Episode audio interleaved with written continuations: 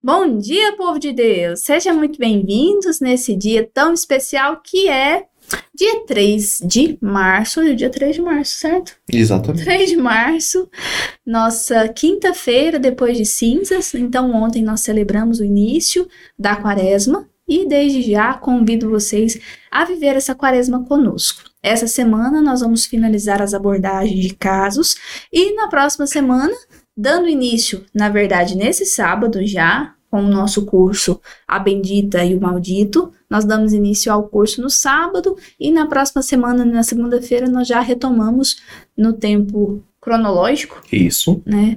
Aqui no nosso podcast.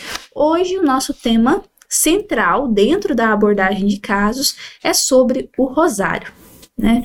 Na verdade, seria assim: o que realmente, o que de fato o rosário é né, na vida eclesial o que, o que é essa oração, né, e quão poderosa, se eu posso usar assim esse termo, né, quão poderosa é de fato essa oração bem rezada, né, para a vida eclesial, para intercessão, uh, e principalmente, né, hoje nós vamos falar na questão dos possuídos, né, do exorcismo. Isso. Seria exatamente, isso, né? Exatamente, exatamente. Porque é que o rosário é tão temido e odiado pelo demónio? Isso. Ora, a primeira coisa que nós temos que pensar é que o rosário, mais do que as suas contas, o rosário nasce como meditação dos mistérios da fé. Mas antes disso, começamos com a oração. Mas que não vai ser do Rosário. Não vai ser do Rosário dessa vez. Em nome do Pai, do Filho e do Espírito Santo. Amém. Amém.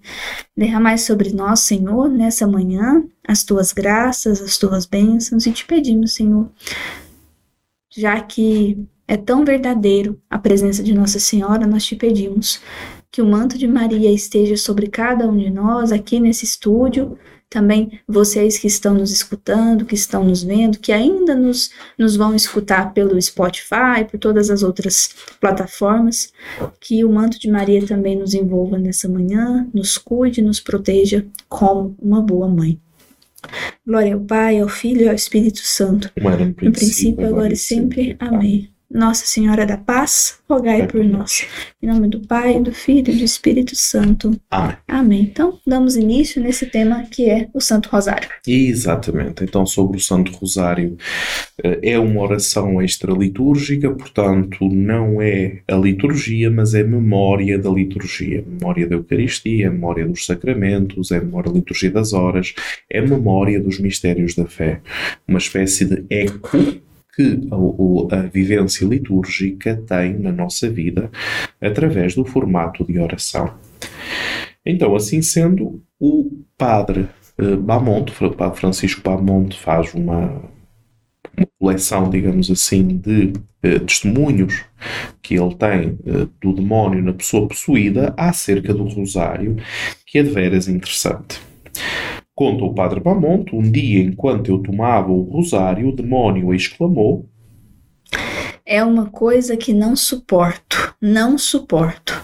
Aquele velho estúpido chamou bem, deu o nome certo, chamou de arma, porque é uma arma de verdade. Uma verdadeira arma contra nós. Com essas palavras, eu disse. Então, assim, o padre Aqui continuamos com o Padre Bamonte. Né? Exatamente. Né? Em nome de Jesus, aí na verdade é você, né? Sua vez. Em nome de Jesus, quem é o velho estúpido a quem você se refere? E ele disse: Pio. Padre Pio de Pietrelcina? Sim. Aqui, Padre Mamonte respondeu: Ele não é estúpido, ele é inteligente, sábio e dedicado. E ele, para nós, ele é um tolo. E agora, de novo, aquele tolo trabalha ao lado do Nazareno e daquela mulher que está lá em cima. Qual é o nome daquela mulher lá em cima? Chama-se como esta. É então, esta referência à possuída. É, a possuída também se chamava Maria. E a possuída chamava-se Olha só a ligação, né? É verdade. Noutro episódio, Diz o padre, o padre Bamont: Um dia ordenei ao diabo, descreva-me as maravilhas do rosário. E o diabo respondeu: Para mim é um nojo. E eu respondi-lhe: eu, Padre Bamonte, para nós é maravilhoso. Em nome de nosso Senhor Jesus Cristo, que nos doou a Virgem Maria como mãe para cada um de nós, descreva todas as coisas que repugnam você e são boas para nós. E o demônio diz assim: descreva, descreve toda a jornada de dor que ele, Jesus, ofereceu por vocês e que custou tanta dor, não só a ele, mas também a sua mãe, para salvar todos vocês, para abrir as portas do céu para vocês. Ela sofreu tanto quanto o filho e expiou os vossos pecados com ele. Por isso, cada grão é uma lágrima daquela mulher que sofreu os três anos que ele sofreu por vocês. Quando fala aqui de grão, né, que são as, as contas. contas do rosário. Evangelizou, curou, se manifestou. Ele fez tudo naqueles três anos, inclusive o que fez nos 50 mistérios que o Papa havia consagrado antes deste, incluindo aqueles evidentemente referindo-se aos mistérios da luz que João Paulo II acrescentou aos mistérios do Rosário. Quando você reza por aquela coroa maldita, tudo nos dói, porque você contempla tudo o que ele faz contra nós. Tudo. Nesses três anos, nesses três anos, ele lutou única e exclusivamente para nos prejudicar e afastar as almas de nós, porque antes não era possível. E essa questão do antes não era possível? A salvação de Cristo acontece no tempo e no mistério de Sábado Santo. Jesus deixa aos infernos, que eu agora não vou explicar, uhum. não chega um podcast para explicar o que isto é, a anunciar a salvação a todos aqueles que tinham morrido antes dele. Esse é o mistério de Sábado Santo, que a Igreja Oriental celebra de uma forma excelente e que a Igreja Latina de qualquer forma quase não se apercebe do mistério de Sábado Santo. Certo. E ele continua. Depois de sua vinda, e especialmente depois de sua revelação pública, nesses três anos que vocês contemplam nesses mistérios, você nos mata, porque revivemos os acontecimentos de sua vida, especialmente se você os contempla, oferecendo-os em reviver em você os seus sofrimentos como essa pessoa. Esta mulher, a que ele possuiu, que oferece todos os seus sofrimentos a Deus, é um perigo real, assim como outras como ela. Se meditando nos mistérios desta arma, o rosário, você une os seus sofrimentos com os deles, Jesus e Maria, e os de todos os sofredores que ele escolheu, como esta mulher, porque ela não tem escolha. É ele quem a mantém nesse estado. Então, sim, você realmente nos machucou tanto. E aqui a gente dá, a gente vê uma, um exorcismo, uma possessão diferente, né? Exatamente. O, primeiro, todas as possessões acontecem por permissão de Deus. Certo. Caso contrário, estaremos todos possuídos a esta hora. Uhum. Claro que existem comportamentos de risco associados, como é óbvio, as, as feitiçarias e, as, e, esse mundo da. Não tem vontade de Deus em nada nisso. Da, da, magia, não é? Mas existe uma, uma permissão de Deus para que o demónio possa possuir a pessoa, portanto, não é escolha de Deus, é permissão de Deus, que é diferente, não é?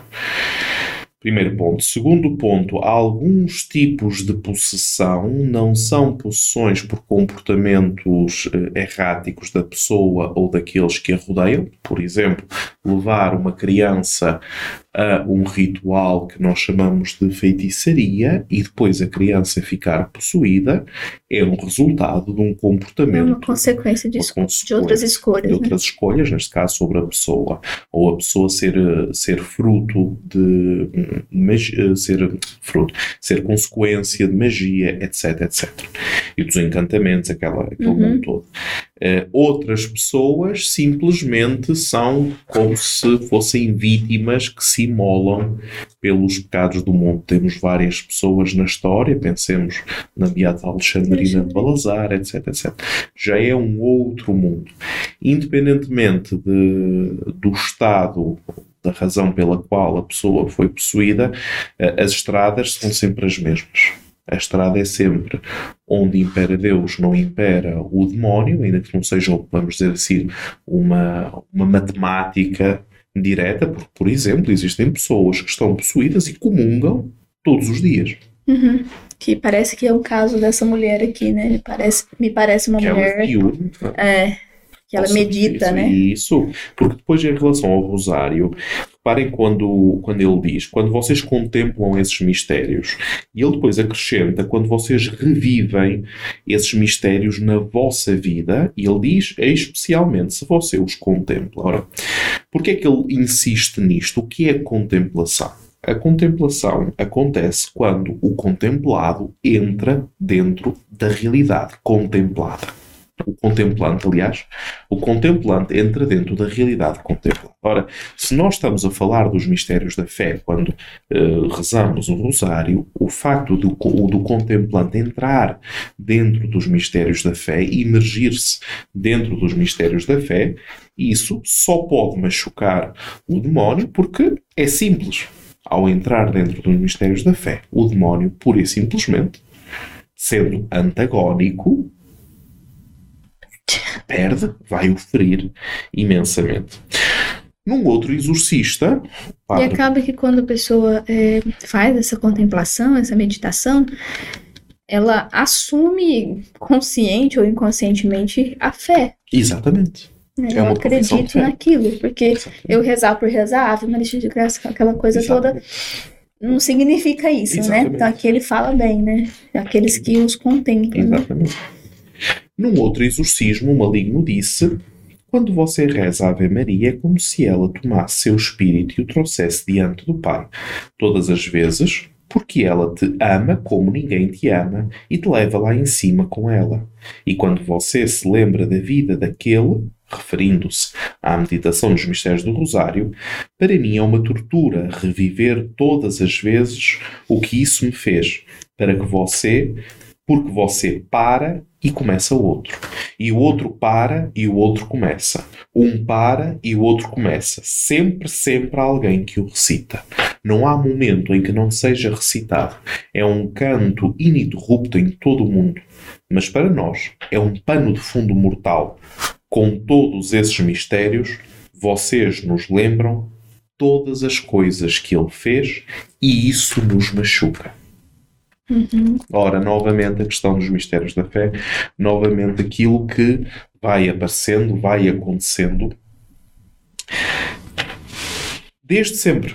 É pelo que ele fala e, e acontece em todo mundo, né? Exatamente. Desde é como se aquelas, a gente fala aquelas correntes de oração, não no mau sentido, né? Aquelas correntes que a gente passa pelo WhatsApp, mas quando o Papa, por exemplo, ele chama o povo de Deus à oração, né? É. Então, tal dia, tal hora, nós vamos rezar em todo mundo Isso. o rosário, seja o Pai Nosso, né? Isso. Então acaba que é esse pano de fundo contra as forças do mal que fala em Efésios, que nós não lutamos contra homens de carne e sangue, né? mas é contra os principados e potestades. Né? Deste mundo. Depois, numa outra ocasião, era dia 7 de outubro, no, dia de Nossa Senhora do uhum. Rosário, e o padre Bamonte tirei o rosário do bolso e imediatamente o demónio disse: Você me machucou com esses grãos, seus desgraçados, e bastardos aqueles que os fazem. Talvez ele estivesse se referindo àqueles que fazem as coroas do rosário. Ordenei-lhe, porque esses grãos vos incomodam tanto? E ele disse: Porque você me dá tantos golpes? Acaba com isso. Eu não te dou o suficiente? A estas palavras coloquei a coroa do rosário sobre a pessoa e o diabo gritou: É pesado, esmaga-me, tira-o, esmaga-me. Você está me esmagando, minha coragem sai, você não vê? Certa vez, tendo colocado um rosário no corpo do possesso, o demónio imediatamente gritou: Você vai me matar? Você é um assassino. Esses grãos são piores que os espinhos da coroa de Cristo. São fogo vivo. Cada pérola é um coração consagrado. Isso mata a todos nós, nos tira o fôlego, está me sufocando. Para nós é morte certa. Outra vez, enquanto eu colocava no terço um pescoço, um terço no pescoço do endemoniado, o demónio gritou, tentando me impedir. Retire essas rosas, elas fedem, elas fedem, essas rosas. E eu instintivamente disse: Onde estão essas rosas? E o diabo respondeu: Você jogou-as em cima dela. Referindo-se à pessoa possuída. Essa pessoa, após o exorcismo, me disse que só se lembrava que em determinado momento se sentiu como se estivesse envolvida por uma coroa de rosas. Olha. Outras expressões sobre o rosário em diferentes exorcismos.